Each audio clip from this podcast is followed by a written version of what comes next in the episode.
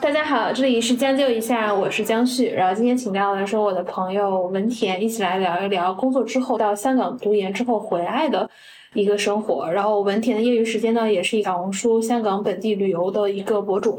先请文田打个招呼吧。Hello，大家好，我是文田。第一个问题问文琪啊，你已经工作一段时间了，包括在你工作的时候，正是 B 站比较好的时候，为什么你会想要说离开现在的工作去香港读研呢？终于录上这期节目了。就我记得咱们第一次约的时候，应该是将就一下刚刚开始开始的时可能是候。四月，对，现在已经是 十月，半年过去了。对，半年过去了，就先和大家做个比较简单自我介绍吧。我是在二零年的时候进入 B 站的，二零到二一年算是可以说是 B 站的巅峰时期。我在 OTV 纪录片部门待了大概一年半左右，嗯，就去香港念硕士了。就关于你的问题，回答一下。可能是两个问题，就首先为什么要在 B 站最好的时候离开？其实我个人觉得，无论是辞职跳槽也好，还是像我一样选择去念书也好，最好的时机就是这间公司在市场上最有影响力的时候。嗯为什么这么说啊？就是公司还是由个体组成的，嗯那公司价值高，员工随之价值也会一样。嗯我觉得这点还挺重要的。就当时我申请学校的时候，刚好是 B 站回港股上市，所以香港市场对这家公司的关注度还是相对来说比较高的。嗯所以这也是我为什么会选择香港的原因之一吧。第二个问题啊，就是关于说为什么在工作四年之后选择去读书。其实很多人问过我这个问题，然后我每次的答案都好像不太一样。我觉得甚至嗯在我跟文婷录这期之前，我们之前其实录过两次，对，然后我觉得每次的答案确实都是不一样的，然后我们也有讨论和纠结过。嗯，因为驱使我去做这件事情，就在那个时间节点做这件事情的原动力太多了。比如说，恰好 B 站在那个时候会港股上上市，因为我本科学校不是特别好，就双非。那香港其实对 GPA 和学校的要求还是比较高的，嗯所以我只能靠工作经验来弥补。当时是觉得真的就是有万千理由来推着我做这件事情，所以大概到做这个决定的时候，只花了一个小时的时间吧。我记得我我有一个。问题，嗯就是其实在我去 B 站之前，我也认识你很多年，嗯之后也对你比较熟悉。其实你在职场上的升职算比较顺利，且加薪也比较顺利的一个嗯人。就是今天假设你没有去香港读这个书，有可能在 B 站最好的那个时候，包括可能是 OJV 最好的时候，你可能会升职加薪。有可能你今天从香港回来以后。并没有获得当时的职位，或者是嗯。当时的那个薪酬，嗯。这个时候你有过这个后悔吗？其实我在去就是二一年初的时候，嗯就在申请学校的时候，我当时正在经历升职加薪，嗯就是进公司满十二个月嘛才能升职加薪。我当时就在答辩，嗯。但是我最终还是做了这个决定，大概是到四五月份的时候，就是两月份的时候升的职吧，我记得是，当时还在备考，然后四五月份和老板说这件，他挺震惊的，就说。嗯哎，你现在发展的还挺好的，而且我很看好你，就为什么在这个时候做这个选择？嗯，我觉得人不能什么都想要，嗯就是你想清楚了，你刚刚提到的那一些，可能是不是离没有离开可能会更好？我觉得这些都不不重要了。嗯，其实还有一个问题，就是你是已婚的状态，因为你年纪轻轻毕业就已经结了婚，然后你老公是不太可能跟着你到香港去读书的，嗯，各方面原因都是好的，但是他没有说你的父母或者他会觉得对这件事情有一些意见嘛？就我是自己做好了这个决定，嗯就是我刚才跟你说，我可能花一个小时就把这个决定做好了，因为当时很忙，我记得当时好像是 B 站跨完就是幕后纪录片的录制，然后再到一个年终盘点，然后还在准备刚刚跟你说那个升职答辩，其实非常非常忙。我就打了几个电话，小红书上面快速搜了几个香港中介，嗯然后给他们打了几个电话，就定下来了。后来我再去把这件事情告诉我老公的时候，其实他没有很意外，他表示很支持，甚至都没有问我太多原因，就说可以啊，你去啊。所以有什么阻碍，其实我老公确实没有。嗯，父母呢？父母开始会不理解，就觉得，哎，你现在不是挺好的吗？在上海过的，怎么突然想去念书啊？我刚开始跟会跟他们说一些有的没的，会说，嗯，我觉得我职业到了一定的瓶颈，想跳出这个圈子去看看。你父母说是的，你刚升完职到瓶颈了。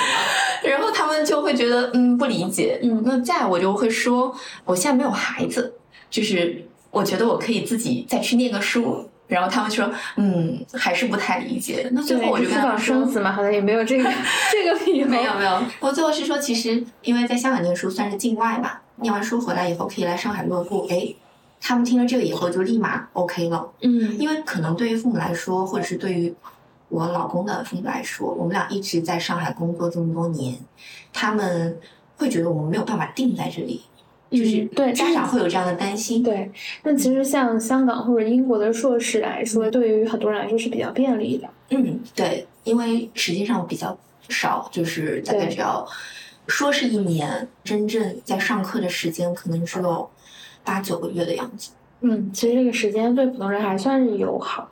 哎，那你能说一说，是这样决定了，那你准备的时间呢？那你看英文的成绩、几点的这些准备，其实都还是要花费一定时间的。嗯，其实回想起来特别痛苦。我我其实那个时候第一次听的时候还是比较震撼，因为你当时是你去香港之前，那个时候我还在上海，可能是在武康路哪儿的附近，或者 K 十一，我们俩大概约也就这些地方。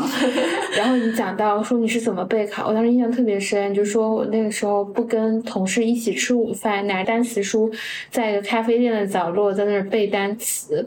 我印象特别深，那个时候我可能还住在五角场那边，我坐着三号线回去的时候，我就在回想。文田能够为了这个目标，你看花这么多时间都在背单词，他是有多么的努力。但是我被这件事情其实有点小小的震撼到了。嗯，我觉得还挺痛苦的，嗯说实话。但是为什么要这么这样做？因为跟家里人说了，包括跟老公都说了这件事情。我觉得我自己是一个目标感很强的人，嗯我说了，我一定要去做。那最终能不能做到，我觉得是另外一件事情。但是你们在这个过程中，你是不能有一点松懈的。嗯因为我和其他应届生不一样，确实没有很多时间来花在英语这上面。就其实申请香港的硕士，除了对学校的要求，然后对 GPA 的要求，更多的是对雅思还有工作经历的要求。嗯毕业四年一直在互联网工作，其实嗯根本就没有接触过英语，再重新把英语捡起来去考 一个不太容易考的英文考试，而且是大概嗯，我只有两个月的备考时间，其实是特别特别对，痛苦的。那个时候上班应该也算比较忙吧？对当然，在同时做好几个项目，B 站的述职的流程还是比较长的吧。嗯因为要跟老板啊，就是大老板讲 PPT 之类的，就在之前要和自己的上级过个十几遍吧。哦，那还是挺严肃的一件事情。对，其实真的非常非常忙，但是没办法，我觉得时间都是自己的，就是你自己要看怎么分配。B 站十点钟上班，我就六点钟起床，嗯就是六点钟打。我当时还住在古北那边，呃，楼下有个公园，因为我想让我老公多睡一会儿，背单词其实会吵到他，嗯 很冷，十二月的冬天这，个比咖啡店那件事情更让我 shock 到好几次。没办法，你只能嗯真的是硬挤时间出来去做这件事情，就去楼下听听力。嗯。就是可能会分配一下，就早上呢就用来听听力，嗯。然后中午用来练写作，嗯。然后可能周末用来练口语。然后就刚才你说咖啡厅那个，就是中午骗同事说约了别的部门的小伙伴嗯。吃饭，其实是在公司附近的一个咖啡店的一个角落，在那儿 偷偷的就是写作。我记得文天那个时候跟我讲的时候，他还怕同事看见，所以他还特意要找一个角落去学。对，是这样。那回想起来还是挺有意义的，但当时是真的很痛苦。我记得脱发也很严重。那个时候问题困扰到你了，年轻人脱发熬夜。但这个比如说早上六点起床，这个我确实是第一次听你来讲这个事情。嗯其实那两个月还是特别努力的，嗯，呃然后就这么顺利就申请到了，就是也算这个水到渠成吧。其实还挺艰难的，嗯因为那段时间特别忙，我只能把所有的精力花在工作和学英语这两件事情上。所以我把就申请的这份工作交给了我的中介，嗯因为我当时咨询了好几个中介，找了一个自己觉得还蛮靠谱的。嗯但是其实到了我考完英语以后，就是快到三月份的时候，我一个学校都没有申请上。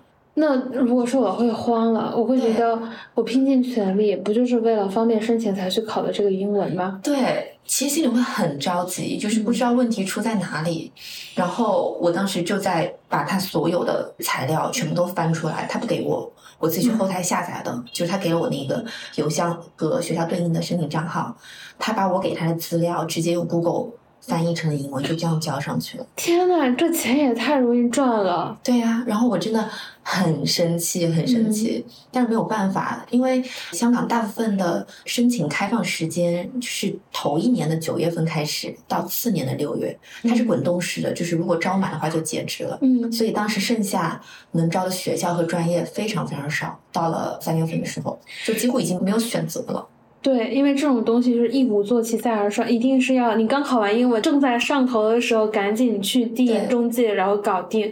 如果假设这个中介不给力，最后什么都没申请上，我觉得第二年很难拿出这样的勇气和精力再做了。对，所以我当时就是真的也是特别感谢我们组一个女生，嗯她给了我挺多帮助的。就是她当时呃也是 OGV 纪录片的，她刚从美国回来，嗯她英文还是挺好的。然后当时看到我的一些申请资料，嗯因为我很着急，我就跟她说嘛，就说了这些事情的始末，然后现在正在准备做什么样的事情。她其实还挺支持我的。嗯后来再回聊这件事情的时候，她说，因为当时她刚来 B 站的时候什么都不懂，嗯然后可能包括在后台操作上啊，就是因哦为之前没有在互联网工作过，他之前是在你们互相帮助了。对，是在 China Daily 在美国的记者，所以嗯其实算是转了一个小小的行。嗯我当时没有想很多的，就是能帮就帮，然后没有想到真的在自己需要帮忙的时候，他会愿意帮我，嗯然后他把我所有东西就重新梳理了一遍。嗯然后其实还是把我自己的东西，就是给了我一些建议和修改的方向。那后来我真的就抓了最后一个专业，嗯就是人工智能的方对，向。因为我说文田嗯。就是比较回头看，我说哎，这个不是现在一个比较流行的一个事情，虽然你后来嗯。并没有做这个方向，嗯，我觉得后面其实文田在离开 B 站去读书这个期间，其实还挺争分夺秒的，对，就是做了一个香港本地生活的一个小红书，而且我第一次知道，还不是从他的朋友圈或者听他说，而是听一个我一个做跟 MCN 比较相关的一个朋友说，哎，这个照片看起来有一些眼熟，但是我记不起来了。然后他说名字，我说啊，这不是我认识的一个朋友嘛？嗯，对，然后说啊，他说这个账号现在做的特别好，而且多少内容就涨了非常非常多的粉丝。如果在香港的这个本地生活细分赛道来看，是非常头部的。嗯，我说，哎，我说人家这个不仅当时考英文的时候花了很多时间，这个在读书的时候也没有闲着。对，确实后来去香港之后，我是工作到九月二号开学，我工作到八月三十号。结果老板都不是很理解，对，他说你你不是早点走啊去香港提前熟悉一下呀。我还是挺喜欢工作的。哎，这句话说出来会不会？我我跟文田，其实在他去 B 站之前，在他上一份工作，我们俩也经常聊天，嗯然后就是聊，其实说实话也是工作。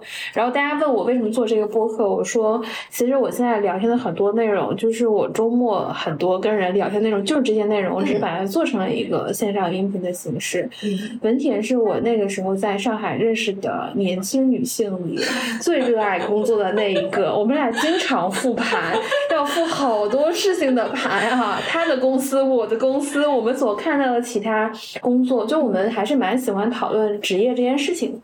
对，这么说出来好像有点，就是好像现在大部分人呢都比较想躺平，但是实际上又躺不平。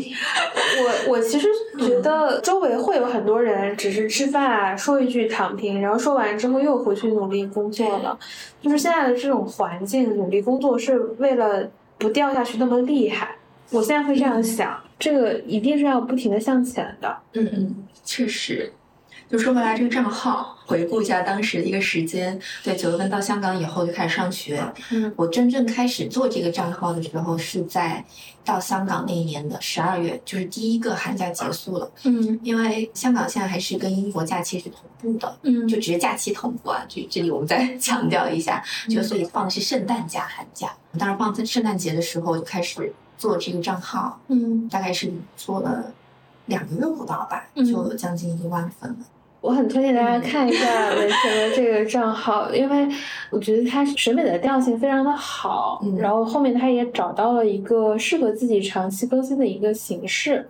对，嗯，先说一下吧，就是我本身就比较喜欢拍照，嗯。嗯，然后喜欢一些可能相对美的东西，美的建筑，嗯。美的家具，然后可能一些有的没的，可能美的风景。我第一次知道“动线”这个词，真的是在你口中知道的。啊，是吗？因为就是你，你老公是做跟建筑比较相关的，我忘记了我们俩某一次聊天的时候，你跟我讲过去一个什么环境里的动线嗯，我当时就记住了这个词。啊，嗯是的，我觉得也是因为我老公关系，他是做建筑和室内设计，之前是做了一些酒店，嗯所以我们可能在周末，包括在假期，可能都会去以工作的名义去度假。嗯 其实陪他去逛一些室内的相关的东西吧，也从他身上学到了一些以前我没有接触到的知识，包括一些看东西的角度。嗯我觉得这也是我后来做小红书的一个一些基础吧。嗯。对，嗯然后你第一次发的时候，第一篇就反响很好嘛？嗯。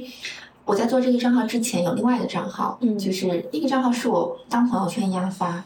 其实是这样的，我平时会发一些，比如说旅游的照片树，对嗯旅游的照片。但是我会发现，比如说有八千赞，有一个帖子去拍了一个香港的海边的圣诞树，但是没有人给我嗯评论，评论都是艾特别人，没有人给我点关注，没有转粉。嗯，就是按照我们是一个运营哦，之前其实做这么多年的互联网运营，对吧？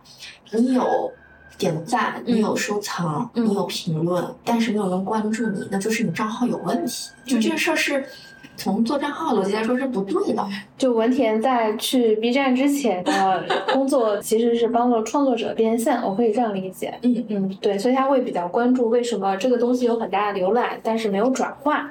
对，其实，在每一环都会自己去做一些总结和复盘，就是为什么会有这样的问题。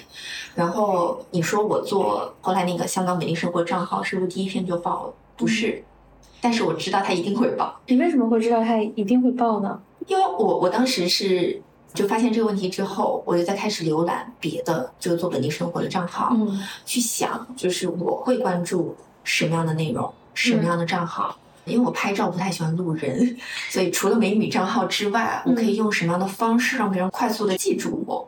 其实我觉得也不是一下就想出来的。今天，比如说我想到，哎，我是不是可以用杂志的方式来做，嗯。有系列感？嗯，因为我们原来买杂志喜欢买第一期、第二期、第三期，对，那他可能从上海的 A 街走到 B 街，走到 C 街，那我可能会用这样的路径和方式去追这些杂志和它的内容。嗯。那我想到了这个点，我把它记下来。嗯。那第二个就我想，那嗯，怎么样的内容可以让用户持续的关注？会是在我的正文里面留什么样的句子，能让他知道我什么时候会更新？这是我们在做音频节目的时候会经常说的。会钩子嘛？对，会告诉大家，我们下期节目会在什么周三见，比如我们每周三更新，嗯每周三晚上八点见。给用户一定的确定感。对，其实我们在做音频节目的时候就会留这些钩子在里面，对，我把它放到了小红书里面。嗯那其实是在一系列的一些复盘 当中，对。然后我就确定下来了自己的方式。其实我现在回想起来，这些方法可能在很多的互联网的什么运营课啊，或者说我们日常工作都会遇到。但我现在回想起来，你的账号最有竞争力的地方，其实还是审美跟调性。嗯，就这些方法，其实大家也大概都知道。对，这些方法是最基本的。对对对，确实，你选的小的细分赛道非常非常重要，包括你说的审美和调性，我觉得这一点是我觉得是长期的一个积累吧。对对对，是一个长期。这个东西不是说今天速成，今天咱看一个月马上就能拍出来，这确实不是，嗯而是你根据你的长期兴趣，我觉得跟这个比较相关。嗯对，这点很重要。我个人还是觉得，如果现在要给一些建议给到大家的话，就是一定要从自己最拿手的事情嗯做起。就是你可以参考我的形式，因为我有个朋友他是很爱黑胶唱片，哦，对，然后他参照我的那个形式做了黑胶壁咚一百个小知识吧。他啊当时更新了大概六篇还是七篇左右，只有七千粉嘛。哦，那其实这个转化也非常高对高。，其实黑胶是他非常非常擅长的领域，他能讲出嗯黑胶的很多东西，我听都没有听过。那这就嗯是他手边其实能立即拿出来的东西。嗯其实我觉得小红书就是这样，它算法驱动，不管你有多小众的爱好，就是你一定能触达到那一波小众的兴趣者，或者是圈层，或者是人群。我会有，我其实是这个时候产生了两个问题。第一个问题是，其实小红书做的还算比较顺利，因为你其实很快时间积累了很多粉丝，在新闻赛道又相对比较头部。如果我是你的话，我可能会考虑我是不是要长期在香港，因为我已经占据这个赛道了，或者说深圳。那第二个是，其实你现在又投入到了一个。垂类赛道的头部公司工作，为什么没有想说我做一家小红书的 MCN，或者我创业？这这是我比较感兴趣的话题。啊，其实我之前有一个香港的机会，是一家公司的 marketing 岗位。嗯，但是毕竟我的家人还在上海，我老公有一份比较稳定，他现在国企，嗯，工作在这边。我觉得结婚以后，虽然我们还是在互相做自己，互相支持对方热爱的事情，但是。我觉得还是要考虑到他的，虽然他不会说，他非常支持我，但是要有取舍，就是人不能什么都想要。我会长期的像开关啊，就是其实我周末或者是周五可能就会往返香港、呃上海，我觉得还蛮方便。那我觉得你现在老板也是一个很好的老板，可以周五下午 让请假。对，但是事情还是要完成的。这个是为什么没有选择？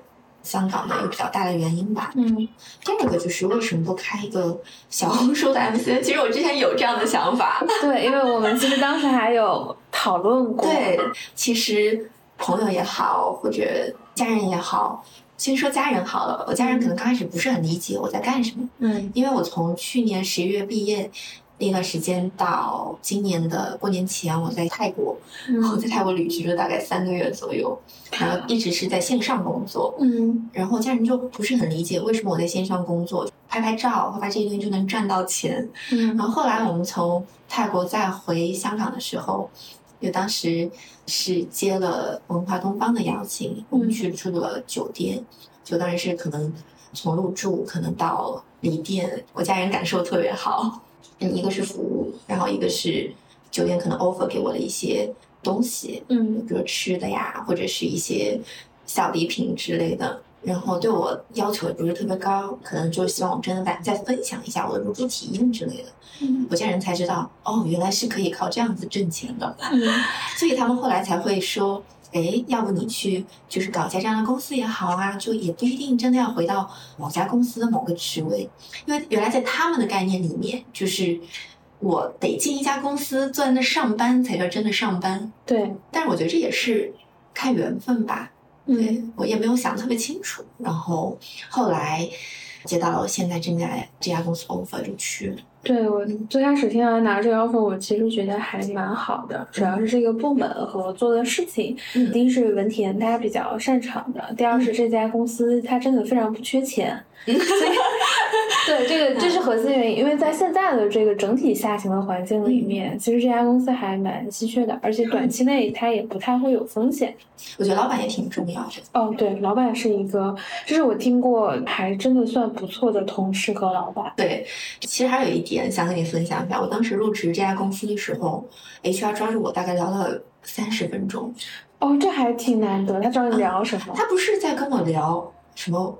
我们公司有多好，或者是你未来进入我们公司会怎么样？跟我说了一个事情，他说之前他们公司很想在薪资方面去做一些公示，比如说薪资和晋升方面，他们其实学的是。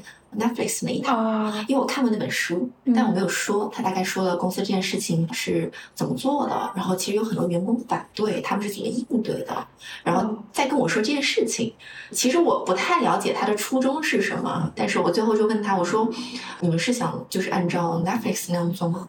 他说是。他其实想表达是公司是一家接受创新、极度坦诚、坦诚。对对，就包括公司的文化其实是比较与时俱进的。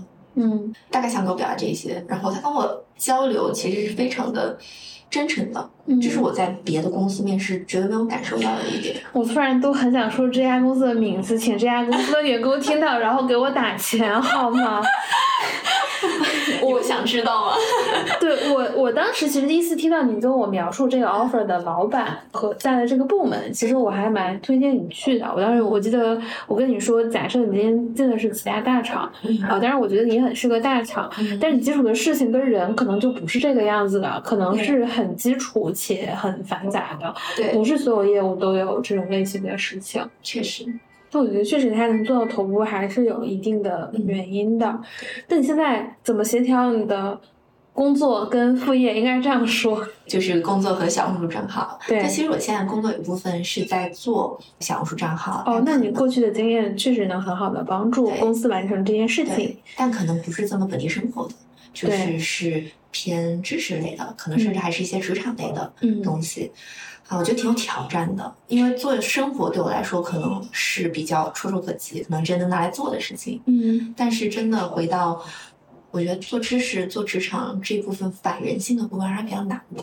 对，其实以前从平台运营的角度来说，比如说知识这件事情在大盘里面，整体它就是很小的一部分。对，在细化到说职场这个赛道，之前我聊过一个平台运营，我说我在小红书上经常刷到就是大厂裁员啊，在大厂如何如何啊，我说感觉好像有很多人有种错觉，可以这个边上班边做职场账号。他说你看到的就是你的信息茧房，在大盘里面百分之九十。都是成功学的内容，然后其次是你看到的那些啊职场类型的内容，它是怎么更好晋升也好，被裁员也好，实际上这个盘子还是很小的，而且商业化路径可能没有那么清晰。嗯，确实，像你说的变现路径上，商业化这一块的确需要探索，但是这是一件对的事情，就是在传播知识也好，传播你在职场上的一些啊那些老师的观点也好，和他们的一些经验。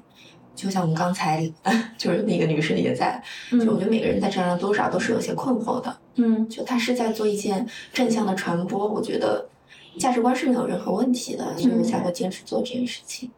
那你现在已经读了书，甚至还做了一段时间的博主，重新再回到职场，你会不会觉得，哎，这个工作这件事情给我带来的价值可能不是很大，不如我自己做博主这样更好？或者说，你跟之前对比，你对工作的态度是不是也发生了一些变化？嗯，确实。对工作的态度发生了非常非常大的变化。哎，说来听，这个比较好，因为我觉得之前认识的你啊，就是我们聊天很多内容，就是你的每一段职场经历，我可能记得都很清楚了。我经常其实会被你分享到的职场的喜悦所感染。嗯，无论是你刚去 B 站的时候，还是在之前那个工作的晋升也好，就是能感受到你的投入和你被这个投入之后获得结果的开心，或者有些。时候是你没拿到结果的不甘心，嗯，就是这些我感受是很强烈的。我会觉得，哎，你是一个其实有了目标、很确定性的努力，然后会有这个反馈循环。你觉得现在跟过去有什么不一样呢？我觉得本质还是没有改变。我确实是一个目标感非常非常强的人，嗯，就包括到现在，在我们部门，我都会要求要一些短期目标。就中长期，我们可以哎，非常的画饼。你是不是做 MBTI？你肯定是 ENTJ 还是 INTJ？我是 ENFJ，我不是 T。哦，FJ，哎，是 T 是代表是吧？T 是理性，F 是感性。哦，明白了。对，而且我感情还挺多的。我居然是个 ENTJ 啊！老板都是 ENTJ，这个我喜欢。好，你接着说吧。嗯，老老板都是 ENTJ。对，就是我原来会觉得人。我也不能这么说，我原来会觉得工作很重要，我会把工作和生活分的不这么开，因为我觉得它对我来说就是可以是一起的。包括我原先就是在 B 站前一份工作的时候，嗯，当时在做财经就是陈列的时候，我在澳洲旅游，然后我的朋友们都在玩狼人杀，我在带时差跟他们开会。啊，能想象，只能说是能想象。对，然后到现在有什么改观的话，我会觉得其实工作还是还是非常重要的，对我来说，因为之前其实。有相对长的一段时间没有工作，就是旅居的那段时间，是有副业和自由职业在的，但是你没有在工作的环境中，嗯，其实对我来说压力挺大的。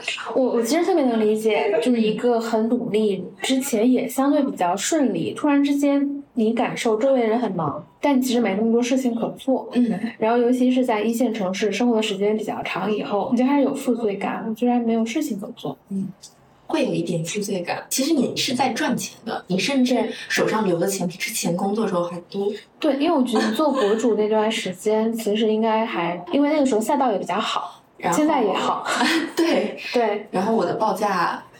我觉得可能相对其他博主来说会相对高一些，因为我觉得你的账号一定程度不具备那么多的参考性，在于 就审美跟调性也是一个比较重要的特质，就它并不是一个营销号跟流量号的一个逻辑在做的。嗯，可能是吧，嗯，也可能是吧。嗯，对。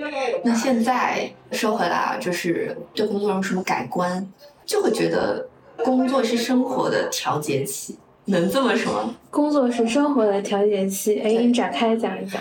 我觉得人还是必须要生活在工作的环境中的，就是必须要很多人在一起。这点我比较同意你，是在于我觉得工作某种程度上它提供了一定的社交。对，它天然提供你你的大部分人的工作还是要跟很多人打交道的。对，还有就是现在想的比较多的是，工作生活调节器是一点，就是工作可能是工作和职业。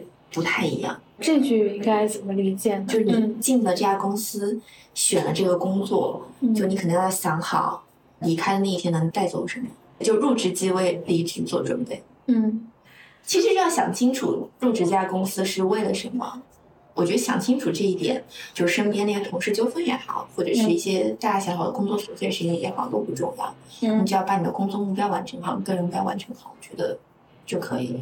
哎，你有考虑过啊？就我们虽然说的这些工作是生活的调节器，其实我真的有感受，尤其是做内容创作相关的工作，其实人是必须要有生活的，有生活你才可能会有创作的灵感，这非常重要。对，我现在想想，我最机械那段时间，确实也是我没有任何灵感，就是下了班就休息的那段时间。第二件事情，我觉得这件事还挺敏感的，就是你现在全职入职了一家公司，业余时间你还要做你的这个小红书的账号，可能更新频率。肯定没有以前那么高嘛，因为以前在读书，还在香港生活，现在长期还是在上海。嗯，那你怎么处理你的小红书账号和你的工作的关系？而且很有可能你的全职工作的收入是没有你的商单更高的，嗯，这也会是一个问题。嗯，你自己又怎么想这个问题呢？还是取舍，不能什么都想要。嗯，就是我在这个阶段确实觉得入职一家公司是我最好的选择，并且。会不会担心小红书账号可能赚的不多啊？其实我现在已经停更一段时间了啊，但我对自己的内容不会担心，因为我觉得不管是什么平台，永远会缺好的内容。因为我自己平常也挺喜欢听各种各样的播客，就大家会教你说如何去做副业。嗯，那我还录过好几期，说教你如何从零到一做小红书。他一定会告诉我说这个更新频率啊、标题啊什么之类的。嗯，那更新频率是一个算法识别你很好的一件事情。那你现在甚至停更了一段时间。嗯，你这怎么想？因为这样人我肯定是得到越多越好嘛。嗯，这是大部分人的想法。停更有两个原因啊，嗯，像你说的，我真的就是每天生活在香港，嗯，其实我的创作灵感是会有一些损失的，就是我没有办法把我觉得最好的内容或者是最想要分享的东西分享给用户，我就不想分享，因为我想保留下来的东西都是自己是真诚的，是真心想要分享给大家的。想过说，现在因为更多的时间在上海，或者之前也在上海生活了几年，比如说我们转型做上海本地生活博主，其实也有可能啊。对，因为上海其实可消费的场所还是非常多的。确实，我工作本身还是没有偏离小红书这个平台的。嗯，包括新的一些运营的方法也好，变现的方法也好，再到内容创作的一些 idea 也好，其实我都有在不停的积累。我不会担心说副业。断掉或者什么样，确实可能断掉在平台算法上面啊，会有一些的，但是不重要啊。现在虽然可能变得收入了，但是我当时真的在做这个账号的时候，也不是为了收入，嗯，还是自己喜欢，这是比较重要的一件事情。嗯，只要我的主要工作是一直保持在小红书平台上面更新，这个更新指的是公司账号的更新。对，其实。逻辑是一样的，自己一直活跃在这里，其实没有损失手感，还是在不停的做和训练，无非是个人的还是一个群体性的一个东西。对，你现在如果回头看，你觉得去香港读这个研究生，当然可能会带来的落户啊，或者博主，你会觉得你回头看这些选择，你觉得是非常正确吗？还是说就是有一些新的想法？嗯，因为我跟文田上一次聊的时候，他正在处于选工作的纠结当中，因为当时我们俩录着录着，我们俩就开始具体聊这几份工作到底怎么回事儿了。对，嗯我从来不会后悔自己做的任何决定，嗯因为我在做决定的时候就已经把最坏的结果想好了。嗯我当时选择去念这个书，最坏结果回来是什么？又是回到原来的岗位做原来的事情啊。嗯那会后悔吗？我觉得不会，因为我在我的那个阶段，就是去体验了，可能我以后都没有办法体验到的生活。确实，因为我已婚了，确实在生活状态上和单身的女生朋友们都不太一样。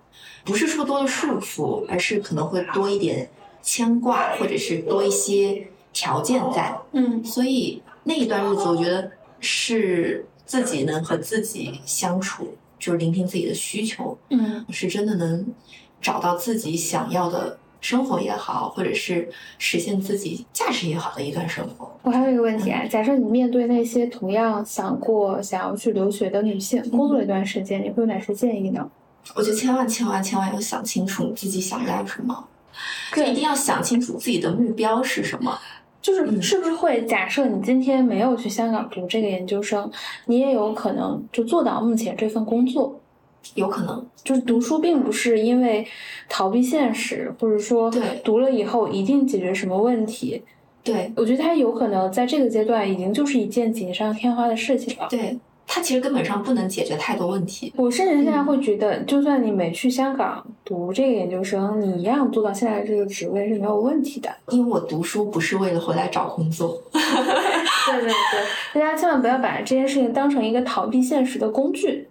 对我说两个例子吧。嗯，前段时间我们公司招了一个实习生，他之前在字节工作哦，啊，然后从字节以后去香港念了书，他应该比我小一岁，他其实想转行，他之前可能做的是人力相关的工作，他想转到真的可能偏运营岗啊，或者是类似的，所以他选择了去念书，嗯。然后回来在我们部门就实习了一阵子。嗯。我不能说他没有想好自己想要什么吧，他确实可能是为了逃避某个问题或者是现实才去读的书，但回来问题好像并没有解决。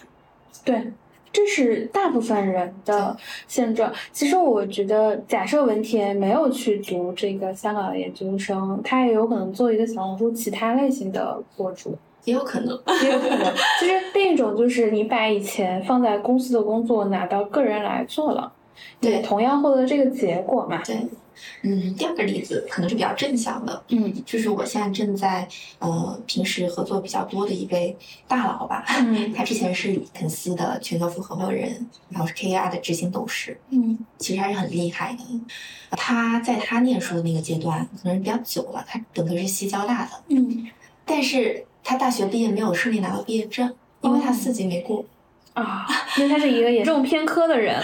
可能也不是具体原因，我也不知道啊。但他没有拿到毕业证，没有办法和其他同学一样进入大公司实习。嗯他去了一家电视台当编外的那种哎，这起点其实还挺低的。对，确实，因为他没有毕业证，他只能先暂时找一份工作。他以高中生的身份找，他后来重新去，就也顺利拿到四级毕业证书了，然后重新去申请了英国的学校，嗯因为他之前其实已经失去应届生的一个身份了。对，他重新再去念书回来，他进了保洁，嗯然后从保洁后来进了咨询，然后到了应该是科尔尼，然后去了麦肯锡，然后嗯去了 KKR。